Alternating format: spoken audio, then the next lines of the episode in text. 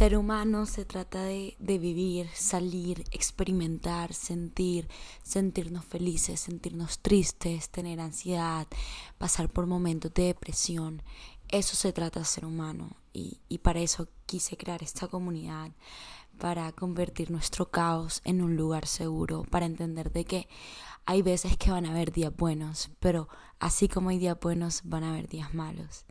Bienvenidos a nuestro lugar seguro, donde estoy segura que vas a encontrar un espacio en el que te vas a sentir mejor, en el que te vas a sentir identificado, porque ese es el propósito de este podcast. Bienvenido y que disfrutes el capítulo de hoy.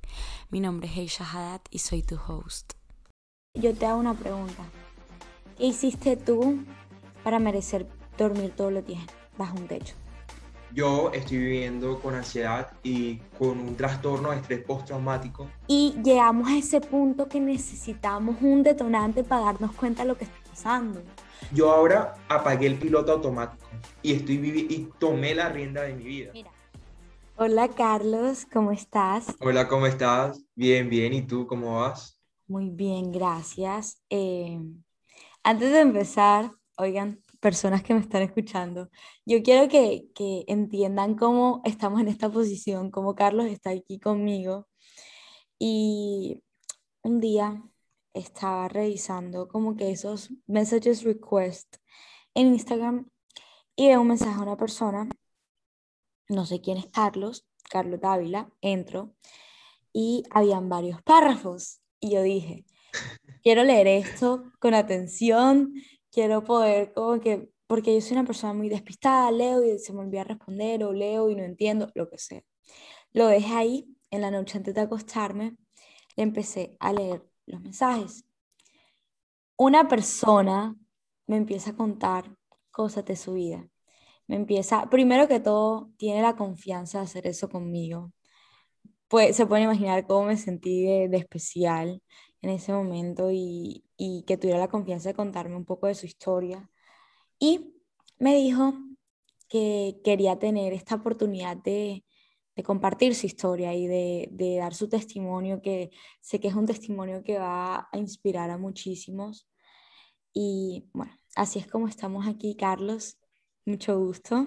Te doy la palabra. Bueno, eh, primero, o sea, de verdad, eh, mil gracias por, pues, por tomar tu tiempo, pues me imagino que hay muchas personas que también te escriben por tomarte el tiempo de, pues, de escogerme a mí para, pues, para dejar comunicar mi historia y digamos que si le puedo ayudar a alguien, si alguien se siente identificado conmigo, siento que, que ya cumplí mi meta, la verdad. O sea, que ya, que ya le di, digamos, fuerza a alguien que, que lo necesitaba en este momento, que quizás alguien que está escuchando esto lo necesitaba en ese momento.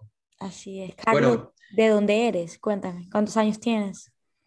Bueno, mira, yo soy de Santa Marta, tengo 21 años. En realidad soy de Santander, eh, cerca de Bucaramanga, un pueblo, Socorro, Santander, pero mis papás eh, nos radicamos acá en Santa Marta. Eh, tengo 21 años, estudio comunicación social.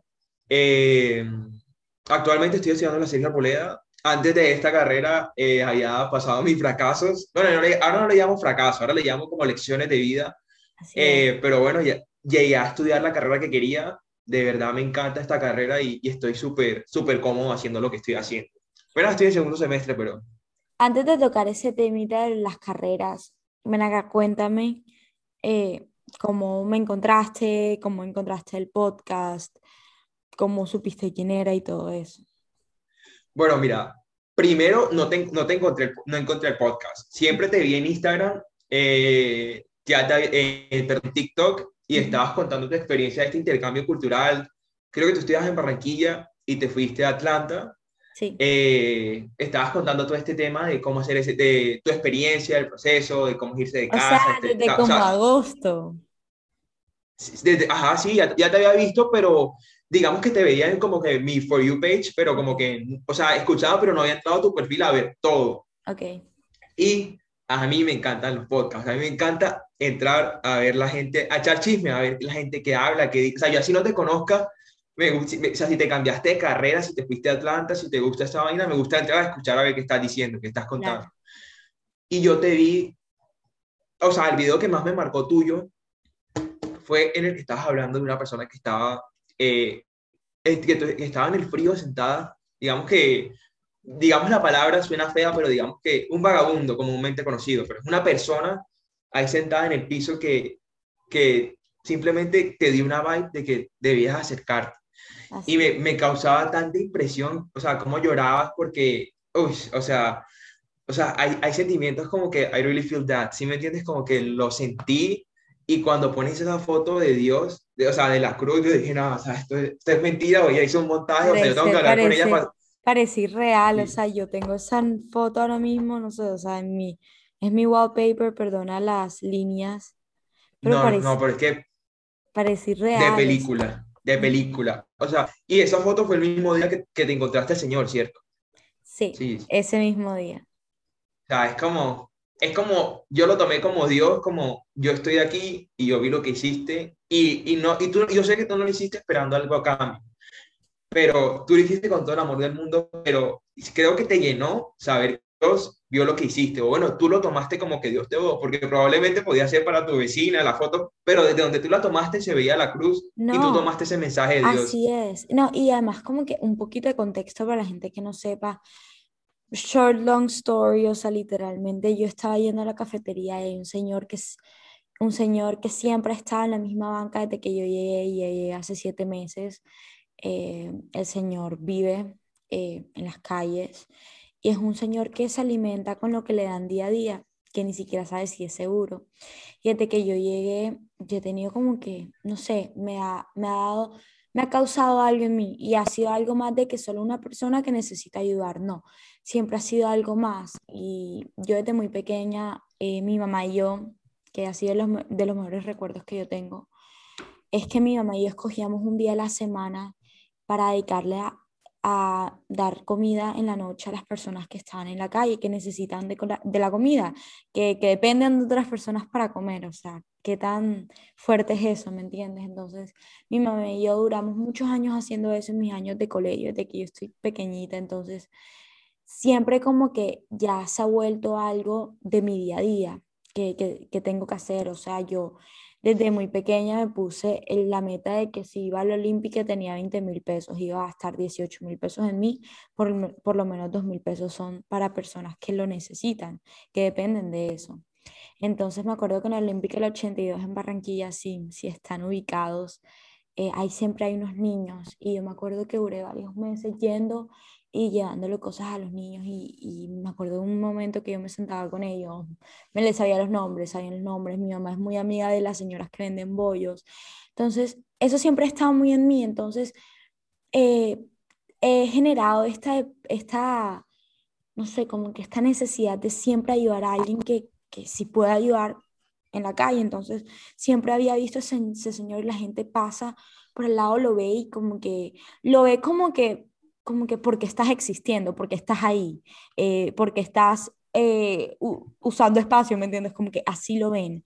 Entonces, te puedes imaginar eh, este señor, donde dijo que yo, yo lo necesito ayudar, tal, le llevé la comida, no sé cosa, y le hablé, y un amigo me, me, me, contó una historia, me motivó a hacerlo y le hablé, le pregunté, le pregunté cómo se llamaba, tal, eh, y en un momento que le di la comida me iba a regresar y dije, no, quiero hacer algo más. Había algo dentro de mí, así cuando tienes algo dentro de ti que te está hablando. Una pullita, una, cosa de... Sí, como que algo. No sé si es tu intuición, nunca sé, nunca sé decir esa palabra, o si de Dios no sé, no, no le puedo poner nombre, pero me yo le dije que se llama Ken, Ken, ¿qué puedo hacer hoy por ti? Tal, y el Señor como que, mira, en verdad me gustaría comer esto, tal, tal, y yo como que, bueno, dale, me habló algo de una iglesia y yo como que, Ken, ¿tú crees en Dios? Eh, que claro que sí, y me empezó a hablar de Dios, y entonces yo llegué a mi dorm, emocionalmente, te podrías imaginar llorando. Con los ojos hinchados. Y además que mis ojos son súper, o sea, mira, he estado hoy todo el día así un poco, entonces tengo los ojos pequeñitos, así los ojos re chiquiticos llorando y le decía a mi roommate, como una persona que vive en la calle, que no tiene seguro una comida al día, que, duerme en el frío, duerme en el calor, duerme en la lluvia, ¿cómo creen en alguien supremo? O sea, ¿cómo creen en Dios? Entonces, eh, yo empecé a recibir mensajes del podcast, tal, pero yo sentía que no estaba siendo suficiente. Yo me estaba culpando por, por esto, por, porque, porque el Señor estaba ahí, porque yo no podía hacer más nada por Él, cuando no debe ser así, ¿me entiendes? Uno a veces es muy exigente con uno mismo. Entonces, ese día le tomé una foto al sunset y yo ese día nunca se me olvidó, le dije a mi roommate, no sé si Dios me está escuchando, no sé si Dios me necesita usar, no sé si esto es obra de Dios, pero necesito como que, o sea, necesito saber, ¿me entiendes? Tomé una foto del sunset, lo monté y una amiga mía me dijo, sé una cruz. Yo, o sea, ni siquiera como que había pensado en eso. Yo vi es, como que, y me acuerdo que había hecho una pregunta en Instagram, como que, ¿qué te trae felicidad? Y yo, ay, los sunsets, mira la foto que tomé hoy. La monté y de la nada yo veo la cruz. Y yo, no, esto es mentira. Ah, es que tú tomaste la foto tú la guardaste y alguien te preguntó algo y tú después la subiste. Yo la subí. Ah, ok. Y una persona, eh, se llama Yami, nunca se me va a olvidar, Yami me dijo, ay, se ve una cruz. Yo vuelvo a ver la foto y yo, como que, que mentira, mentira. O sea, yo lo vi fue al día siguiente. Al día siguiente yo veo la cruz y es, es muy, o sea, es muy notable, como que no sé cómo no lo había, lo había visto antes y fue el mismo día, entonces yo dije, ¿sabes cuántos mensajes puede tener esta foto? Yo estoy aquí, yo te estoy escuchando, confía, eh, sigue haciendo lo que estás haciendo, ¿me entiendes? Como que, entonces, no sé, me parece súper irreal, o sea...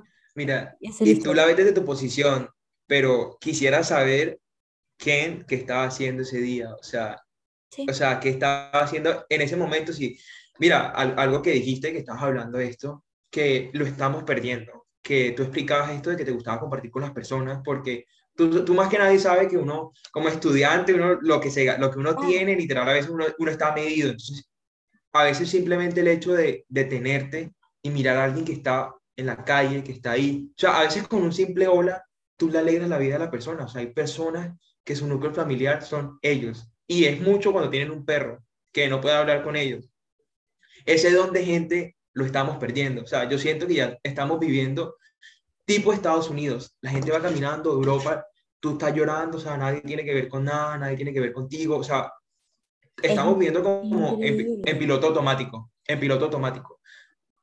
No, y yo, mira, yo ahora mismo estoy tomando una clase que se llama Perspective with a Change y literalmente este es nuestro, es un, es un, es un topic, es un tema, cómo las personas están perdiendo su humanidad. Entonces, imagínense que en el video de la clase era personas, o sea, tipo, era una, era como un examen, no sé cómo decirlo, como una prueba a la sociedad.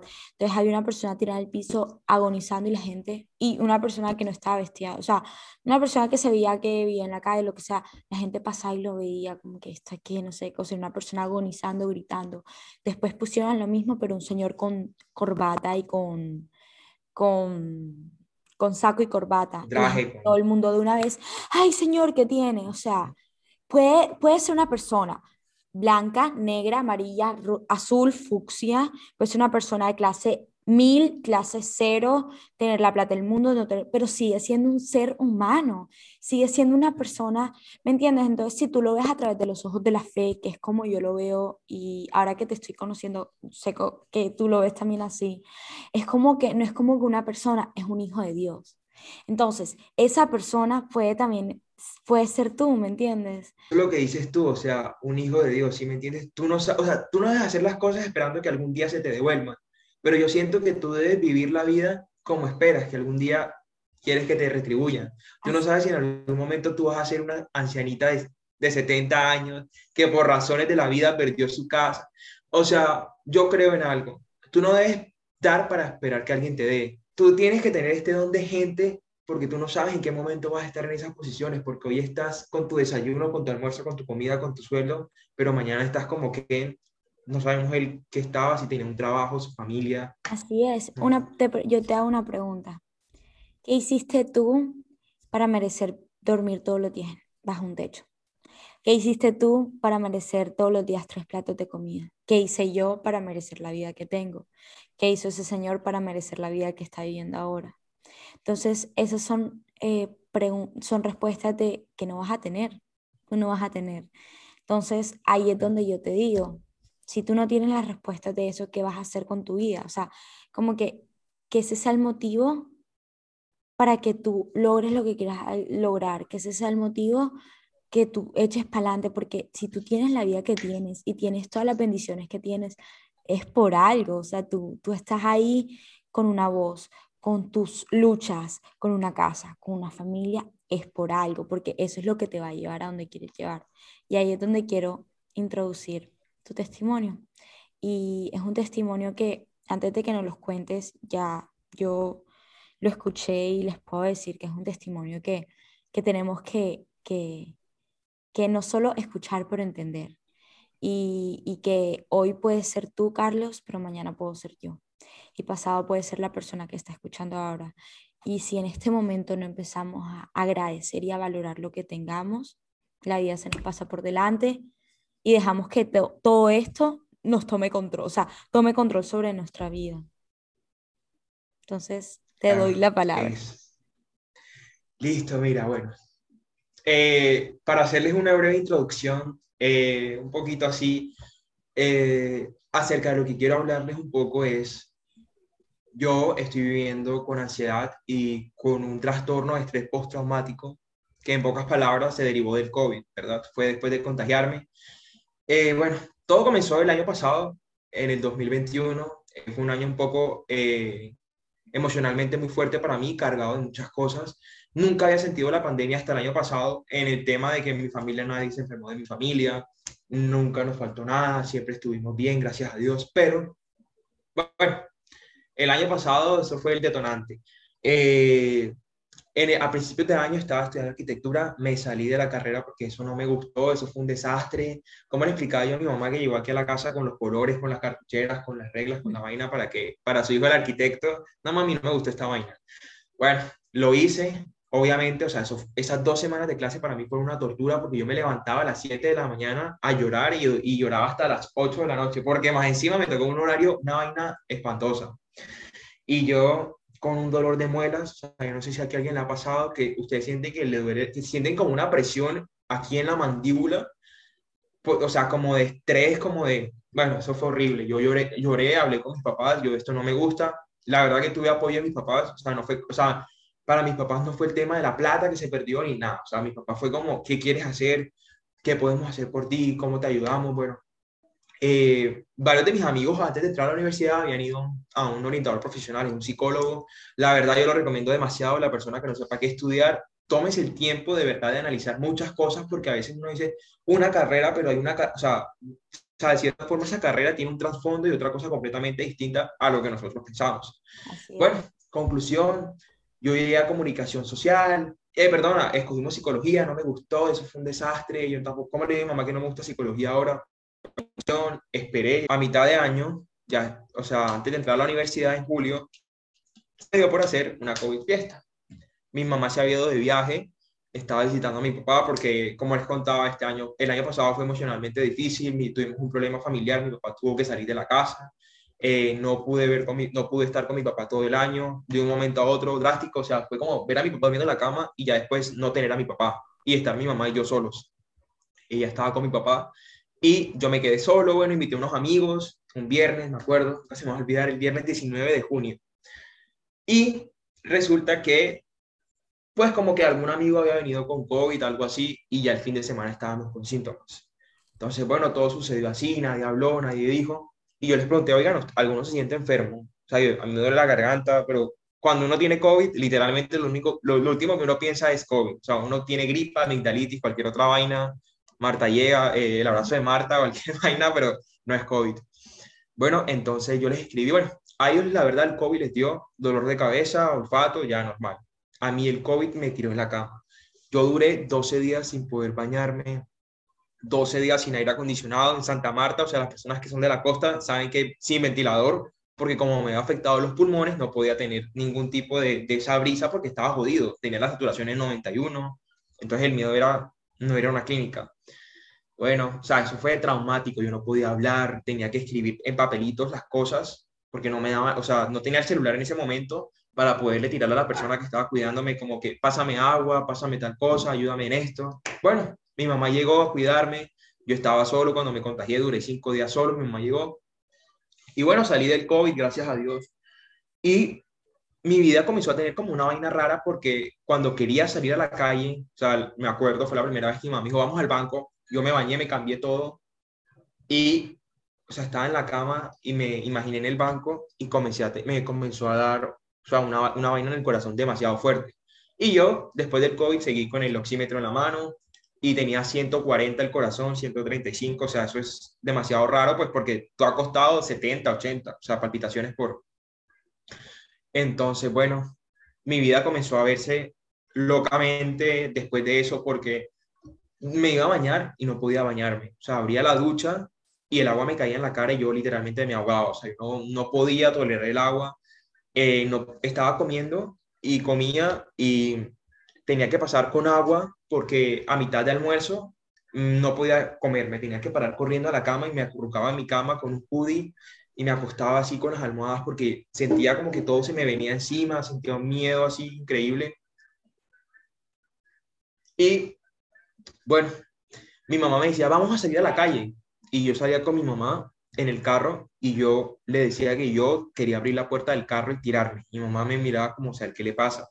Y yo montaba los pies en el tablero del carro, empujaba la puerta. Yo le decía, mamá, ya me quiero ir para la casa. Yo me volvía un loco literalmente en el carro. Y entonces mi mamá, mi mamá pensó que era vaina mía, o sea, llamando la atención después del COVID, que uno que el COVID, que la vaina. Pero mi mamá hasta que ya un día estaba aquí en mi cama y estaba viendo una película de terror y comencé a respirar muy mal. Y yo dije, ¿será algo del COVID? Y yo me acuerdo que miré el saturador y tenía el corazón en 180. O sea, yo dije, me está dando un infarto. O sea, eso no es normal. Y salí corriendo al cuarto de mi mamá y yo le dije, mami, me estoy muriendo, o sea, me está pasando algo, me, la, no siento la cara, no puedo oírte, no veo, las piernas temblaban, las manos mm, las tenía congeladas, pero me temblaban, o sea, no podía utilizar el teléfono y estaba en la cama, mi mamá me abrazaba y el cuerpo me vibraba. Tenía la presión súper alta.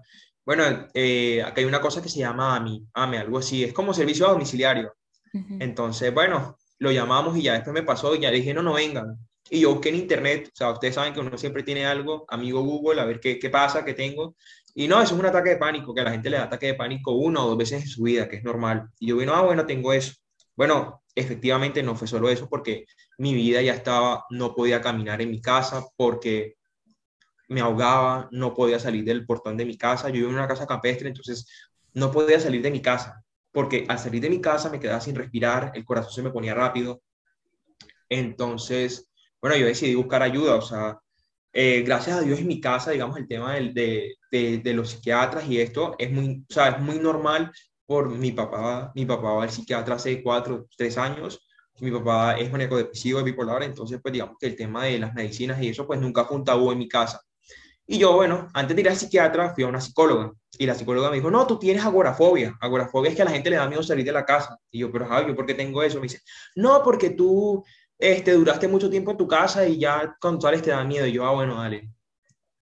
Y yo llamaba a los psiquiatras en Santa Marta y me decían, no, tú tienes que venir a cita presencial para yo poderte atender. Y yo, doctor, no puedo salir de mi casa, o sea, no puedo. Y yo, no, no, no, tienes que venir si no, no te atiendo. Yo, doctor, que no puedo.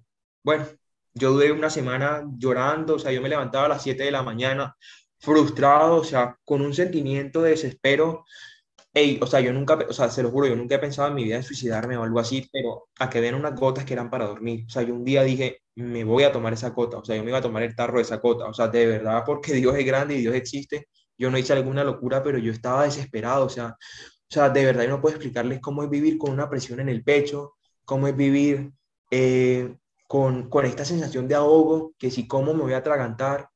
Y bueno, llegaba de la calle, llegaba orinado, llegaba orinado porque del pánico que me daba.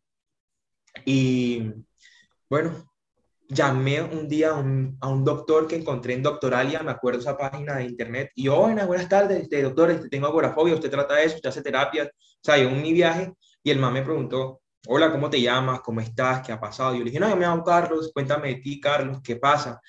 Yo le dije, no, doctor, este año mi papá se fue de la casa drásticamente, eh, me cambié de carrera, han pasado estas cosas en mi vida, estos problemas familiares. Y me dice, Carlos, o sea, analiza tu vida. Tú has tenido una vida un poco activa en cuanto al tema de los riesgos y esto. y el COVID para ti fue un detonante, o sea, el COVID llegó en un mal momento porque tú estabas solo y fue el detonante de todo este que has vivido. Esto se llama un estrés postraumático. Déjame, déjame ahí tocar el primer tema, detonantes. Eh, detonantes. ¿Cuántos detonantes no tenemos en nuestra vida que hay algo que se ha ido acumulando, acumulando y tiene que venir algo, ya sea enfermedad, ya sea persona, ya sea situación, para que explote? Y llegamos a ese punto que necesitamos un detonante para darnos cuenta de lo que está pasando. O sea, y ya, para que todo se vuelva y ya creo que eso se ha normalizado. Ya eso es algo normal. Esperemos a que explote para tratarlo.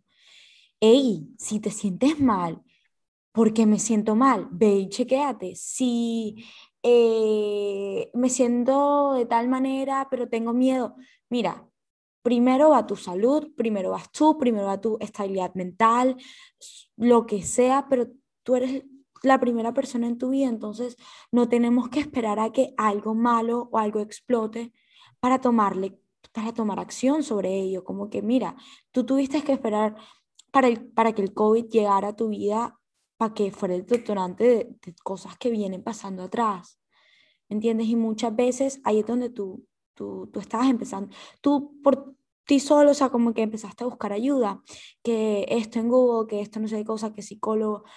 ¿Sabes cuántas personas, y me incluyo, o sea, me incluyen esas personas, ¿sabes cuántas personas le tienen que decir, mira, puedes ir a un psicólogo, bueno, necesitas un profesional para que lo vayan a hacer, o sea, que no sea una decisión propia, porque es que la sociedad tiene esta, estos psicólogos, psiquiatras, profesionales en el tema. Satanizados, esa es la palabra, satanizados. Lo tienen, o sea, lo tienen como un estigma, como que no, no y no. Pero te lo prometo que tú no tienes que estar en depresión o en ansiedad extrema, o lo que sea, para buscar ayuda de un profesional, una segunda opinión.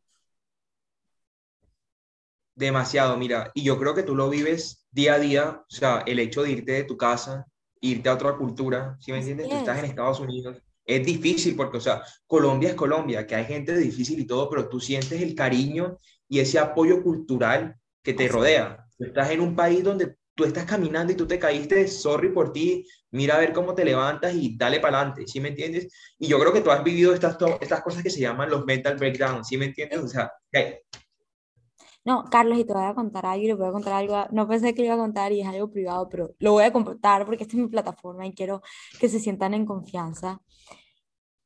Yo llevo muchos años corriéndole, o sea, corriendo así, corriendo a 15 kilómetros por segundo al psicólogo. Yo nunca en la vida dije, yo no voy a ir a un psicólogo nunca. Yo si paso lo que pase, ¿saben qué? Yo puedo salir de esto sola. Yo misma me caí, yo misma me levanto. Eh, llevo años corriendo al psicólogo y desde que estoy aquí en Estados Unidos, desde que estoy viviendo sola, desde que, desde que estoy enfrentando cosas solas, he estado cargada emocional, he, he, tenido una carga emocional que yo esto no lo hablo con nadie, eh, ni siquiera mis amigas lo saben, ni mis, ni mis papás, ni nadie, nadie, nadie sabe. Eh, he tenido una carga emocional que yo no puedo no puedo explicar. Y el semestre pasado pude estar viviendo cosas que siempre en mi vida había soñado, que viajar por las partes que, que ir a mis ciudades favoritas, que ir a festivales de música, que ir a conciertos, o sea, estaba viendo cosas muy chéveres y soy súper agradecida que las pude vivir y las puedo seguir viviendo, pero en ese momento yo emocionalmente no estaba bien, o sea, en lo absoluto. Eh, y yo no sabía qué estaba pasando, Carlos, yo no, yo no sabía, o sea, yo pensé que era algo, pero quiero decirte que ese algo era el detonante de todo lo de atrás.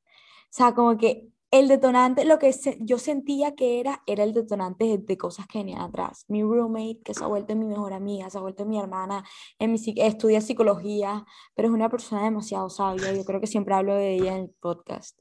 Ella fue la que me ayudó a entender qué estaba pasando y, y a ir atrás a mi pasado, cuando tenía 9, 10, 11 años, y empecé a descubrir cosas y empecé a descubrir el porqué de muchos de mis sentimientos hoy y de muchas de mis inseguridades hoy. Yo te puedo decir, yo soy una persona como común y corriente que tiene mil y millones de inseguridades día a día, mil y millones de sueños. Yo aquí donde me soy una persona súper insegura que, bueno, día a día estoy trabajando por, por esa seguridad, pero yo no sabía cuál era la semilla de esa inseguridad. Yo no sabía por qué estaba en mi cuerpo, yo no sabía la semilla de mi ansiedad. Yo pensé que la semilla de mi ansiedad era por un tema físico. Eso fue el detonante de... de Las peladas, que, todo el mundo está fitness, que todo el mundo está todo, pero... No, ese, fue el detonante. Ah, ok, ese fue el detonante. ese, ese fue el detonante y yo no sabía por qué o sea, yo no sabía por qué tenía esa ansiedad y yo lo estaba cubriendo con algo que sí me afecta o me afectaba, pero no, entonces hablando con mi amiga, ella me empezaba a hacer preguntas, como son los psicólogos, como que esto, esto, y llegué a una conclusión de algo que yo quedé en shock, de que no podía creer eh, que ese fuera el motivo, y bueno, ese es un motivo más personal, pero en algún punto lo voy a compartir, pero decía como que no puedo creerlo, y, y, y últimamente he estado haciendo muchas cosas que me hacen feliz, o sea, he estado, he estado muy bien, pero sigue sigo teniendo esa carga emocional y dije, ¿sabes qué? Ya, o sea, me toca. No es como que quiero, quiero a alguien, necesito, necesito ayuda y no es como que necesito ayuda, me estoy... No, pero es normal. Mm, como que hace poquito monté un video en Instagram hablando sobre la salud mental y es normal hablar con alguien sobre tu salud mental, es normal eh, a veces no estar bien y como que querer pedir ayuda. Entonces yo dije, voy a buscar una psicóloga, entonces busco una psicóloga, pero Carlos, la manera que la encontré fue de una manera que yo te digo, eso fue Dios, o sea, fue así, pam, pam, pam y pam, o sea, ya. O sea, literalmente... Te entiendo, te entiendo. No, lo, lo, encontré a través del seguro, a través de mi amigo, o sea, todo fue tan, pam, pam, cita este día, y mi primera cita, les contaré, va a ser el otro viernes, pero yo nunca en mi vida pensé que iba a llegar a hacerlo. Nunca, o sea, pensé que nunca me iba a atrever. Y ahora escucharte a ti, que tú eras el que, el que, el que tomaste ese paso para, para pedir ayuda, te déjame decirte que es de valiente. Sí, es que yo, te digo algo, mira, siento que, que, es bueno que nosotros nos exijamos, ¿sí? Porque, mira, tú, estás, tú sabes que está el tema este de los jóvenes de cristal, que, que ahora nosotros somos jóvenes de cristal, que nosotros no aguantamos nada, que nosotros no aguantamos un trek, una vaina, pero, o sea, no es eso. Siento que a veces nosotros nos exigimos tanto y imponemos cosas, o sea, a, una carga emocional que no tenemos por qué llevar. Y es lo que tú dices, hasta que llegamos al punto de un detonante. O sea, créeme que la muerte de tu gato, que tu amiga te dejó de hablar, que tu novio eh, se, te puso cacho. O sea, uno cree que no, pero son muchas cosas que acumulaste, que tienes una carga emocional en tu espalda, son una cruz, una vaina increíble, y te pasa algún día te caíste y se partió el celular y ese fue el día, o sea, puede ser la cosa más random de la vida, ¿sí me entiendes? O sea, ese día fue el día que te volviste mierda, ¿sí? O sea, que te dé un ataque de ansiedad, que te dé un ataque, un ataque de pánico, que te comenzaste a llorar, que te quieres devolver a tu casa, o sea, cada quien lo va a vivir de una forma distinta, ¿sí me entiendes? Pero yo siento que estamos acostumbrados a que pasó algo mal y bueno, pasó y ya, y no lo hablamos, no lo compartimos, o sea, ya, o sea, ya pasó ya, no, tú tienes que hablar, tú tienes que, de verdad, ese tema, esta vaina de aceptar y de sanar es muy importante, o sea, y yo, ahora que digo esto, me doy cuenta que es demasiado verdad. Tú tienes que asimilar lo que pasó, aceptarlo y olvidarlo. Yo creo que las cosas no se olvidan. Yo creo que tú sanas y aprendes a vivir con eso, ¿sí? Pero yo creo que del todo tú no olvidas las cosas. No sé tú qué piensas de eso, pero yo siento que, que eso es como y siento que eso, lo que tú estás diciendo, es lo que te va a ayudar a ti. Aunque tú no creas eso que tú creíste que era lo que más te derrumbó y fue lo que más te derrumbó y lo que más te rompió por dentro, eso tiene que ser como tu, como tu impulso para el futuro, para tu felicidad. Y eso nunca se va a olvidar porque en el momento que yo ahora mismo soy la persona que soy, digamos que, aunque estoy lejos de, digamos que estoy mejor versión, feliz, así, dichosa, te puedo decir que por primera vez en estoy al 100%. Si no supiera lo que hubiera pasado atrás y, con, y, todo lo que luché y todo lo que, que remé, por decirlo así, no, no, o sea, no entendería y no valoraría mi, mi felicidad en este momento. Porque gracias a eso, agradecimiento. Eh, hablamos mucho del agradecimiento. Gracias a esa lucha, soy hoy quien soy y tengo la felicidad que tengo. Entonces yo siento que uno no puede olvidar. O sea, yo sé que eso es olvidar, no. Sanas, tú sanas de esa lucha y que ese, ese, eso, esa lucha se vuelva en tu mejor aliado. Porque gracias a eso llegaste al punto en el que estás hoy. Mira, eso que dijiste me suena tanto a algo que ya te voy a decir. Dentro de mi proceso con el psicólogo y el psiquiatra, yo hice acompañamiento farmacológico y psicoterapia, y era que me metí al tema de mindfulness y todo esto, y era una palabra que, que, que, o sea, que todos la decimos, pero no la aplicamos. Esto de vivir en gratitud. Mira, ¿tú por qué te levantas y coges el carro o te vas caminando a la tienda normal y ya fuiste a la tienda? O sea, eso no es normal, o sea, eso es extraordinario, ¿sí me entiendes? O sea, que tú te puedas levantar y puedas hacer algo, o sea, que tú tengas tus piernas, hay personas que no, o sea, te lo pongo desde cualquier perspectiva, desde el que tenga agorafobia, desde el que tenga ansiedad, desde el que tenga fobia social, desde el que le dé miedo el COVID, o sea, desde cualquier cosa, salir de tu casa, levantarte, tener desayuno, hacer cualquier actividad cotidiana, o sea, no es normal, o sea, eso es Cosas extraordinarias. Estás, viviendo tu vida. Y yo te digo algo, yo aprendí a vivir en gratitud. O sea, para mí ahora, después de estar cuatro meses encerrado en mi casa, sin poder salir porque me daba miedo salir, no podía salir, no podía respirar. Mira, yo era de los que me mandaban al supermercado, a la Olímpica, y yo decía, joder, madre, qué estrés, qué fastidio. Y preciso llegaba a mi casa y se me olvidaba algo y me tocaba devolverme en el carro y volver a comprar las cosas. Y yo ahora, te lo juro, que yo prendo el carro, pongo música y comienzo a vivir. O sea, o sea yo no sé, yo, yo ahora apagué el piloto automático y, estoy y tomé la rienda de mi vida. Mira, déjame decirte algo, déjame interrumpirte. Dejaste de existir y empezaste a vivir. A vivir. Es, creo que lo, así como lo dices, es lo más perfecto. O sea, así lo podría describir. Y comencé a, a vivir la vida. O sea, yo comencé a vivir mi vida completamente distinto desde agosto del año pasado. ¿sí me entiendes? Y comencé a hacer un Carlos distinto desde octubre del año pasado, que fue cuando volví a salir a la calle, que volví a dejar el miedo y volví a, o sea, yo no te voy a decir algo, yo no soy perfecto ahora, tengo mil errores porque soy un ser humano y no soy la mejor persona, no tengo las mejores reacciones, a veces no, no sé reaccionar cuando alguien me dice algo, pero ahora soy consciente de esas cosas y lo voy a cambiar porque quiero hacer algo distinto. Conciencia. Conciencia. la conciencia. Ahora tengo conciencia plena de las cosas, ¿sí? Y mira, eh, se me fue la paloma.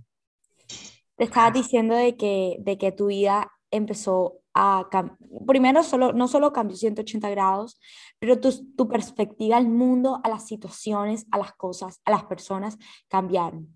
Porque esa lucha que tuviste te ayudó a valorar todo lo que tienes. Porque ahora abres los ojos y dices, pues muchas gracias. Ah. Abrí los ojos. ¿Sabes cuántas personas hoy no abrieron los ojos?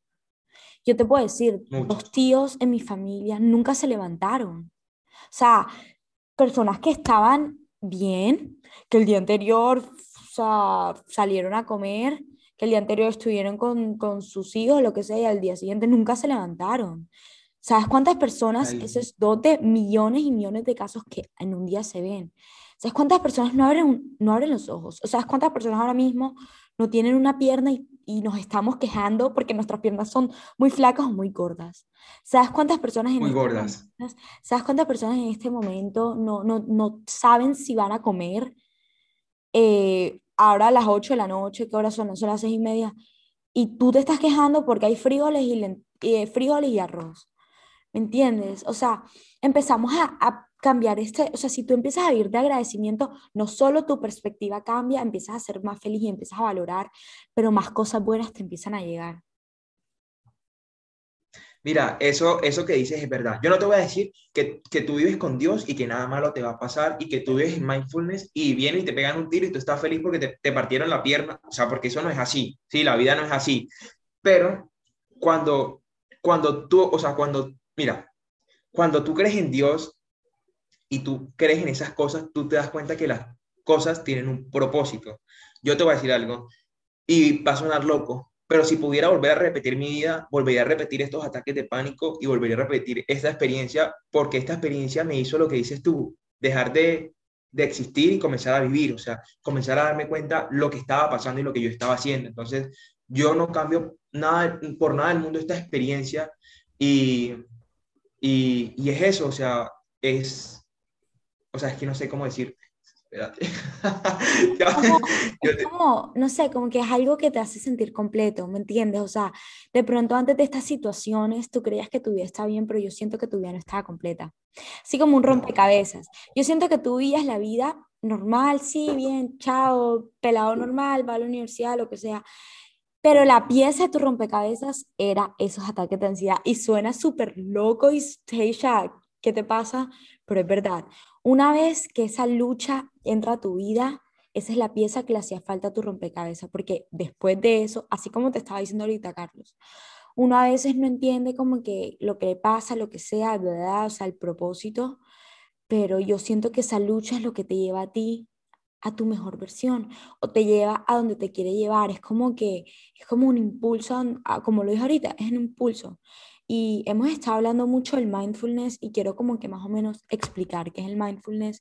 Y, y mindfulness, así como lo dicen, mindfulness, eh, es como que la necesidad básica de un ser humano de estar presente, de estar consciente de lo que está pasando, de, de, de estar, como tú dijiste, agradecido, que estar consciente del momento, de la hora, Conciencia plena.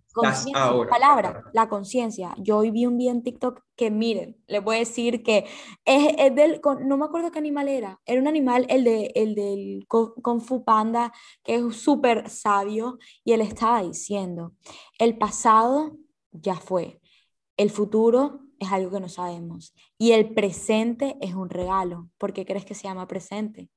present, presente, porque es un regalo. El ahora es un regalo. Entonces, estar mindfulness es estar consciente de lo que está pasando en este momento y disfrutarlo. Y como lo dije en el podcast de hace dos episodios, si tú empiezas a estar consciente y a disfrutar cada momento de tu vida y agradecer, vas a ser una persona feliz, porque cada minuto, cada minuto, o sea, cada minuto de tu vida lo agradeces. Después de ese minuto se convierte en horas. Esas horas se convierten en días. Esos días se convierten en semanas y esas semanas se convierten en años. Y años son tu vida.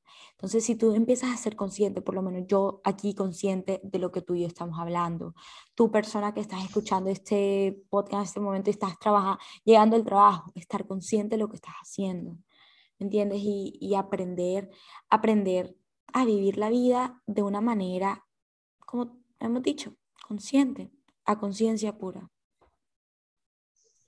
Mira, tú, mira, tú me preguntabas algo, estamos hablando de, tú sabes, del título, del tema y de algo, y algo, o sea, comenzamos a hablar de mi historia y de toda esta vaina, pero esto se desenvolvió en otra cosa, y me parece tan importante, o sea, hay una palabra aquí clave, o sea, que, bueno, tú me dijiste dejar de vivir para, dejar de existir para vivir, y es de verdad este tema de apaga el piloto automático y toma las riendas de tu vida. O sea, apagar el piloto automático y comenzar a vivir, ¿sí me entiendes?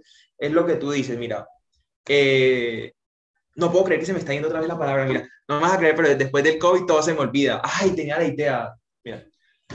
Tengo que escribir. Mejor déjame escribir. Ya me borré. ¿Qué te iba a decir yo? piensa todo lo que quieras, tal, yo esto lo puedo editar, cortar, pero seguimos en vivo te tenía un punto y se me fue esta vaina, no puede ser. Estamos hablando de ah. COVID, estamos hablando de mindfulness. Ah, bueno, mira, listo. La gente de o sea, hay muchas cosas que se que van, o sea, que llevan como una cadenita para pegar a otras. Tú escuchas yoga y tú escuchas, mira, te voy a decir algo, yo hago mindfulness y yo no hago yoga, porque la verdad no soy muy bueno haciendo yoga, que la pose del tigre, que saben, no. Pero es que eso tiene o sea, eso tiene un trasfondo y una vaina tan, o sea, va a ser redundante, pero es que es demasiado profundo. Mira, yo aprendí, mira, yo tomo mi medicina para los ataques de pánico y todo, pero yo todavía sigo teniendo ansiedad. O sea, yo a veces estoy en clase con el tapaboca puesto y yo quiero salir corriendo porque me da que me siento desesperado, todo el mundo me está mirando, comienzo a tener, a transpirar. Y con el mindfulness aprendí muchas técnicas de concentración que es el stop, o sea, estás en, estás en tu alrededor y qué está pasando, qué estás viviendo, qué estás haciendo, y tú comienzas a adquirir muchas cosas. Mira, te, te comienzas a acercar, o sea, yo siento que tú para querer a las personas tienes que comenzar a quererte contigo mismo. Y yo no me quería, ¿sí me entiendes? Yo no me cuidaba, yo no tenía como compasión conmigo mismo. Y es algo que aprendí, o sea, a ser compasivo conmigo mismo. Y desde que comencé a y esto lo aprendí con el mindfulness, comencé a leer y comencé a analizarme, comencé a ver cómo me sentía. Carlos, ¿cómo amaneciste hoy? Carlos, te quiero. Carlos, te abrazo. Comencé a ver, comencé a ver las personas con ojos de amor. Algo que me parece bonito de ti es que, o sea, que de verdad, o sea, te lo juro que yo lloré viendo tu TikTok, es que te acercaras a, a Ken y es, o sea, ¿por qué pasó tu amigo o por qué pasó otra persona y nadie se le pudo acercar a él? O sea, es como no sé si fue Dios, no sé si fue el mindfulness, no sé si fuiste tú lo que te llamaba el ton de gente, pero que hayas tenido los ojos de compasión y los ojos de amor para siquiera acercarte a decirle, oye, ¿cómo estás? ¿Quién eres tú? Eh, eh, era algo que te decía, esta cosa que me quedó sonando de, de probablemente de pronto había comido, su barriga estaba llena, pero su corazón estaba vacío. Y eso es algo que yo veo todo el tiempo. A mí me da un pesar cuando veo a la gente en la calle y tú los ves, su núcleo familiar depende de él y un perro. O eso es mucha suerte. La persona en la calle está sola. Y muy probablemente a veces tú estás caminando y tú, o sea, yo siento que si tú no, o sea, económicamente, si tú no puedes tener una fundación, si tú no estás en el semáforo, si tú no puedes dar todo el tiempo dinero, está bien, porque es que no todos estamos en condición para hacerlo. Pero yo siento que a veces ser compasivo y tener, o sea, dar un poquito de amor no nos cuesta nada. ¿Sí me entiendes? O sea, ser personas y ser ser y entender que una persona está pasando por un mal momento no nos cuesta nada. De pronto gastarte 10 minutos de tu vida escuchándole un problema a una persona, riéndote, abrazándote, si tú la quieres abrazar, si tú le quieres escuchar. O sea, siento que eso no nos cuesta nada y, y eso es algo gratis y eso es algo que podemos dar todo el tiempo. Y, y siento que la pieza, de, o sea, yo siento que de verdad la pieza del mundo es el amor, o sea, ¿sí me entiendes? Y eso es algo que estamos perdiendo, o sea, eso es algo que, la verdad, no, no sé qué va a pasar. No, no, no.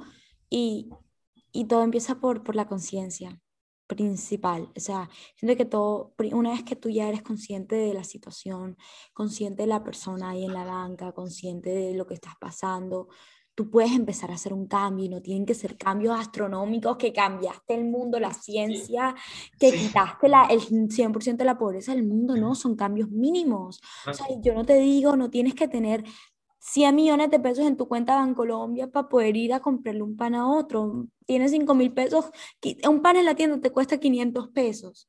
No necesitas eso, solo necesitas 10 minutos de tu día para sentarte con alguien. O, hola, ¿cómo estás? En verdad, o sea, como que, ser, o sea, mean como que, Carlos, ¿cómo estás de verdad? No te estoy diciendo eso de, hola, ¿cómo estás? Bien, ¿y tú? Bien, bien, ¿qué haces? Nada, punto, chao. No, ¿cómo estás? Cómo te sientes. Eso no, a ti no te cuesta nada. Y yo sé que a ti te gustaría que esas personas hagan lo mismo por ti. Y si tú fueras la persona de la banca que está viviendo sin techo, en una calle, sin la comida asegurada, yo sé que a ti que te gustaría que alguien se te acercara y te dijera, has comido hoy, ¿qué puedo hacer hoy por ti? Y yo sé que no les cuesta nada. Si en este momento pues están escuchando este podcast nosotros estamos aquí hablando, yo sé que no nos cuesta nada y no todo tiene que ser dinero. No te cuesta nada de pronto acercarle y, y, decir como que hola, ¿cómo estás? ¿Me entiendes? Como que son cosas que uno tiene que hacer y eso es lo que hace el ser humano ser humano. Eso es lo que nos hace como humanos. Y tú dijiste una, clave, una, una frase muy importante ahí, amor. Entonces, decir algo y si tú ves esto a través de los ojos de Dios, de la fe y si eres creyente, el significado de Dios es amor. ¿Verdad? Tú dices, buscas que Dios, Dios es amor. Y todo lo que venga de Dios es significado de amor. Y nosotros somos hijos de Dios, por ende somos amor. El planeta Tierra fue hecho por Él, por ende todo es significado de amor. Entonces, ¿qué puedes hacer tú que pueda brindar ese amor a otra persona? Y no te estoy diciendo ve y va y bésalo. Te estoy diciendo que ve. No, no, no. ¿Sí?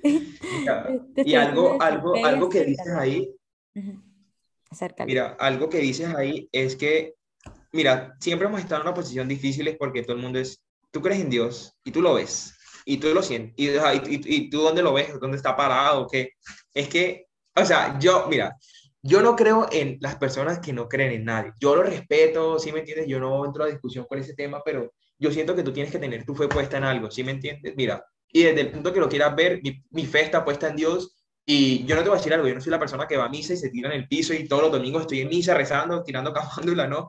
pero yo tengo una conexión con Dios porque yo siento a Dios. ¿Sí? En este proceso que pasé, Dios estuvo conmigo y Dios me manifestó que estaba conmigo, porque es que de una forma lo más random posible me llegaban los mensajes que yo necesitaba escuchar y que yo en mi momento necesitaba oír para tener energía y para tener fuerza de salir adelante. Entonces yo digo, bueno, si tú no crees en Dios y tú crees en el cosmos, en algo, o sea, tienes que tener tu fe puesta en algo, o sea, tu amor, o sea, lo que sea, o sea, tienes que tener ese eje que hace que esto se mueva, o sea, no entiendo cómo vas por la vida simplemente viviendo, o sea, viviendo no, existiendo. así es, y se trata de, de, la fe. Yo digo que la, la palabra clave aquí es fe.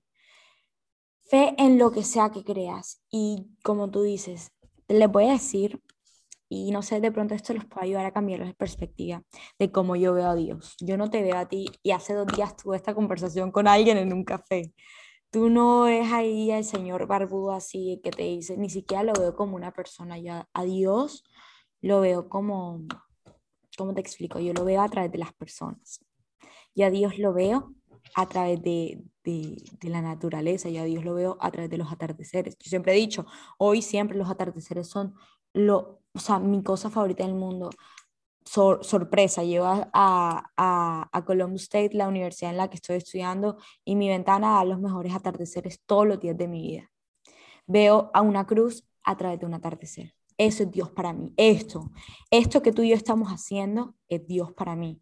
Que una persona en la calle me diga qué linda eres, qué linda es tu sonrisa, eso es Dios para mí jue madre, un buen café en la mañana que yo te diga, uff, me sabe, eso es Dios para mí. Las cosas buenas, todo lo que es, es, significado de amor, una buena amistad, una buena relación, un buen abrazo, todo eso es Dios para mí. Tú no necesitas ver un señor barbón que te tira así, tú, un mensajito, no. Y tú muchas veces estás en, en duda y, y, cómo salgo adelante, cómo, cómo, cómo cambio mi situación de, de esta cosa tenaz a, a lo más increíble en mi vida. Y Dios te pone a las personas, Dios te pone el mensaje, Dios te da la situación, es por algo. Entonces, así es como yo veo la fe. Y dijiste algo que lo anoté y me quedó aquí súper guardado y sé, sé, que me va a acompañar muchas veces. Muchas personas pueden tener la barriga llena, pueden tener su vida llena, llena de riquezas, llena de, dinero, sus bancos, millones y millones de pesos, eh, o así sea un señor de la calle comió una pizza y no da más, pero sigue estando ahí. Pero una cosa es que tenga la barriga llena y otra cosa es que tenga el corazón vacío. Nunca se va a olvidar eso. Entonces piensa en eso. A la hora de ayudar, por lo menos yo me puedo sentar a ayudar a mi mejor amiga o a la hora de ayudar a alguien que está viviendo en bajos recursos. Las dos personas pueden tener situaciones económicas completamente distintas, pero pueda que las dos tengan el corazón vacío. Entonces, antes de ayudar a una persona, no lo juzgues y no digas, esto tiene esto, lo que sea, porque este sufre de ansiedad mínima y este sufre de, de depresión, son completamente distintas, entonces le voy a prestar más atención a la depresión. No, los dos necesitan ayuda por igual.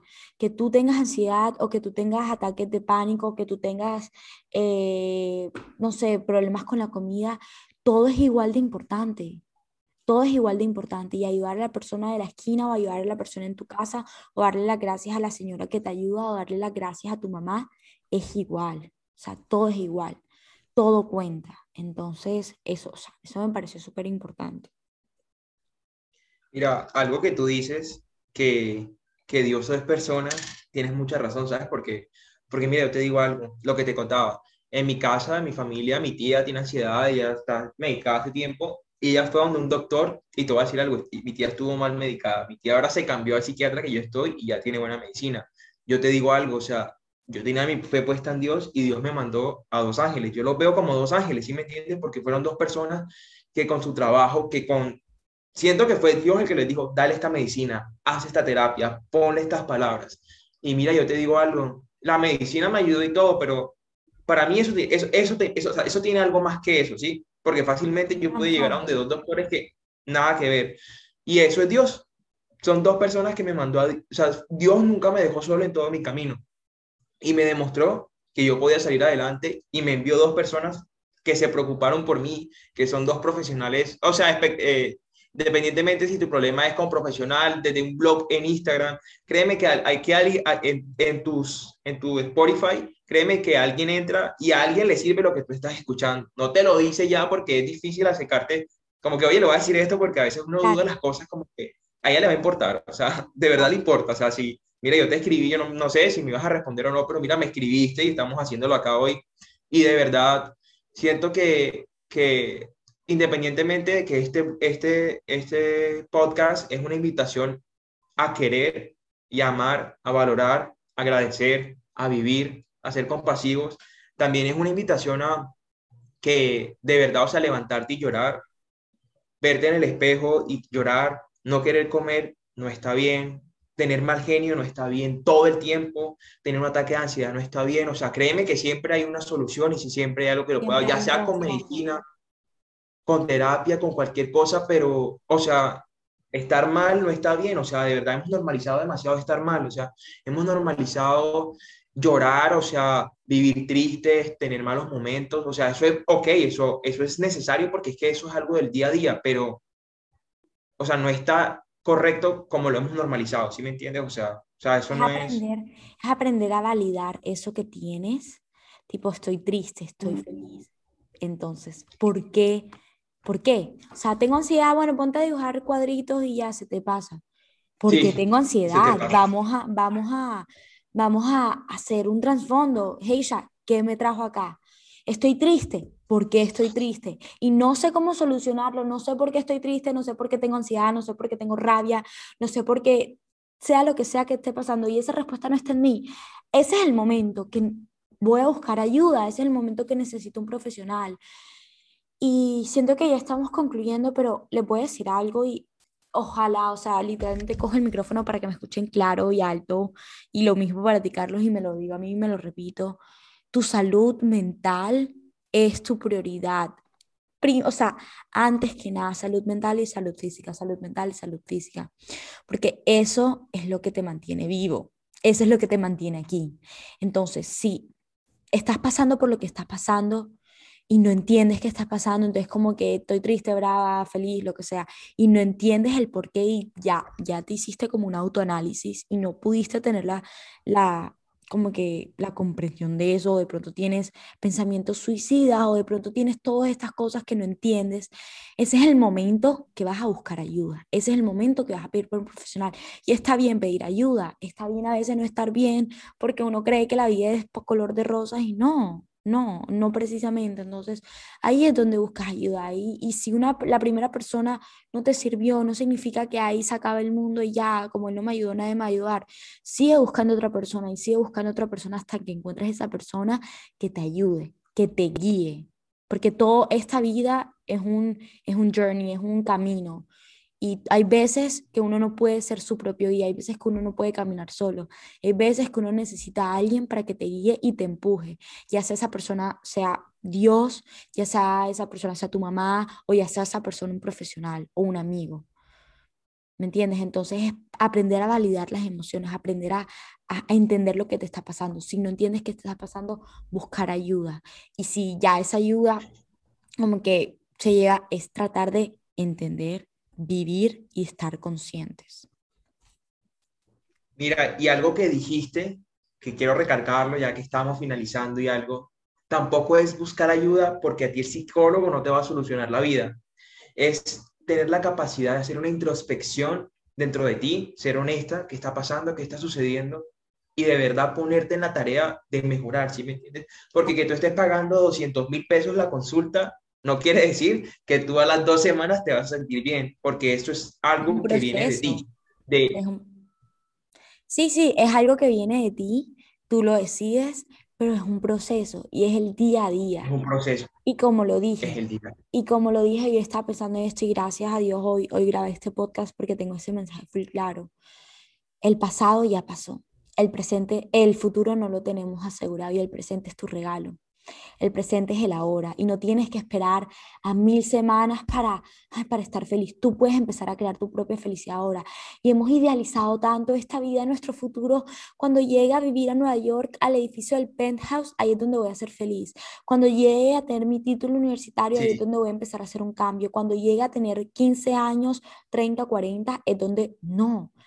Tu presente es tu regalo y tú no sabes si el mañana lo tienes asegurado. Uy, eso, eso, ronó. Eh, ah, eso rimó. eso rimó. Entonces, aprende a, a, vivir en tu presente, aprovechar eso y, y, ya. Simplemente como que aprender el día a día y, y, y seguir empujando y, vivir lo que ahora mismo estás viviendo y entender y sacarle un propósito a todo lo que pasa en tu vida, ya sea bueno, ya sea malo. Eso es eso es, creo que, creo que finalizaste y creo que, creo que llegaste a la conclusión de lo que queríamos decir, que sácale el, sácale el propósito a eso bueno o a eso malo, porque si nos vamos a sentar a llorar en la cama, ¿por qué me pasó esto? ¿Por qué se murió mi perro? ¿Por qué mi no me dejó? ¿Por qué me pusieron los cachos? ¿Por qué me pasó esto? ¿Por qué se me dañó el celular? O sea, vamos a durar días. Una vida llena de preguntas, una vida llena de, preguntas, que nunca vamos a tener la respuesta tú lo decides. Entonces, Carlos, te doy la última palabra si quieres decir algo más. Bueno, eh, o sea, eh, digamos que sentarse aquí y hablar de muchas cosas, o sea, no es fácil a veces. Así como yo tuve mi, mi, batalla, hay mucha gente que la tiene distinta. La mía duró cinco meses y todavía sigo llevándola. Hay gente que lleva años, hay gente que lleva un mes, una semana pero quiero decirles que créanme que todo tiene solución. Así uno no crea, yo hace cuatro meses pensé que no iba a volver a salir de mi casa, que no iba a volver a tener una vida normal, que no iba a volver a vivir, sí, a vivir, o sea, salir, a poder comprar ropa, medirme ropa en la calle, a manejar, y hoy estoy aquí contando mi experiencia y de pronto ayudando a alguien a que tome, la, a que tome el valor de poder decirle, mamá, me está pasando esto, mm, quiero buscar un psicólogo, o quiero hacer ejercicio, o quiero hacer ejercicio porque quiero cambiar mi cuerpo, o bueno, cualquier decisión que ustedes decidan tomar, ¿sí me entienden? Espero de pronto poderle ayudar a alguien y, y qué pasa, y, no le tengan miedo a hablar con las personas, o sea, créanme que de 10 personas que van a hablar con ustedes, una, una se va a tomar la tarea de de verdad ayudarlos y de verdad, si puede ayudarlo económicamente puedo, mira, Keisha de pronto no se da cuenta, pero aquí entre los dos estamos ayudando, de pronto yo contando entre mi proceso de normalizar, tomar antidepresivos y cosas así para poder sentirme mejor, y ella brindándome pues tu medio, tu canal, porque yo no tengo una cuenta en Spotify ni tengo un podcast, y, y entre los dos estamos haciendo algo muy bonito, y, y, esto para mí es Dios, ¿sí me entiendes? Porque llegaste en el momento, leíste el, el, el, el el mensaje directo y me dijiste, dale, vamos a hacerlo de una vez. Y yo te dije, listo. Y pasó algo y se te fue el internet. Y ya a las 5 y nos comunicamos y aquí lo hicimos aquí lo terminamos. Entonces, la verdad que para adelante, porque para atrás ni para coger impulso. O sea, esa frase de verdad es muy, mi impulso es para adelante y, y la verdad, o sea, la vida es dura, pero es más dura si no hacemos nada por cambiarla. Entonces, la verdad, me encantó. ustedes son unos guerreros. Así es. Y Gracias, Carlos, de todo corazón. O sea, pueda que no, nos conocíamos antes, pero sabes que ahora puedes contar conmigo cuando quieras. Gracias por, por usar, por, por saber el propósito de esta plataforma que es esto. Hey, ya, me está pasando esto, quiero contarlo. Esta plataforma se llama Sé Humano y es para todo el mundo, para compartir sus historias, sus testimonios y, y esto es algo muy bonito y, y, no es algo que necesitamos millones para hacerlo. Se trata sobre tener internet, algo que no tuve en la mañana, entonces no lo pudimos grabar, pero se trata de tener internet y tener la motivación y tener las ganas de, de, de poder hacer un cambio. Y le, te quiero dar a ti las gracias y gracias a las personas que llegaron hasta acá o a ti, persona que estás escuchando esto.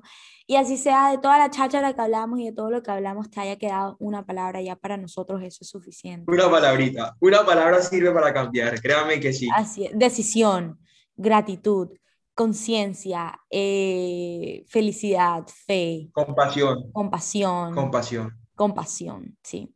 Eh, esperanza, Dios. Eso siento que esas eran nuestras palabras y espero que les haya quedado muy adentro en su corazón. Muchísimas gracias por escuchar. Nos vemos en el próximo episodio. Ya saben, mis cuentas, Heisha Haddad de Instagram, Heisha Haddad TikTok. Carlos, ¿quieres dar tu Instagram? Por si te quiere mandar un mensaje o algo así. Ok, bueno, eh, Bueno, mi Instagram es C. Manuel Dávila. Eh, la verdad, de verdad, el día que alguien se quiera escribirme, oye, me pasa esto, yo me hice un curso de psiquiatría en Google, o sea, ya les puedo decir qué pueden hacer, les doy el número de mi psicólogo, si O sea, si quieren desahogarse, créanme que conmigo pueden conseguir un amigo y, y no me molestaría de verdad poder ayudar a alguien si puedo. Entonces, ya saben dónde encontrarnos. Carlos. Y lo mismo conmigo, aquí tengo una amiga por la cual pueden contar siempre. Eh, pase a la plataforma, lo que sea, Sea Humano Podcast. Muchas gracias y les mando un besito y nos vemos en el próximo episodio.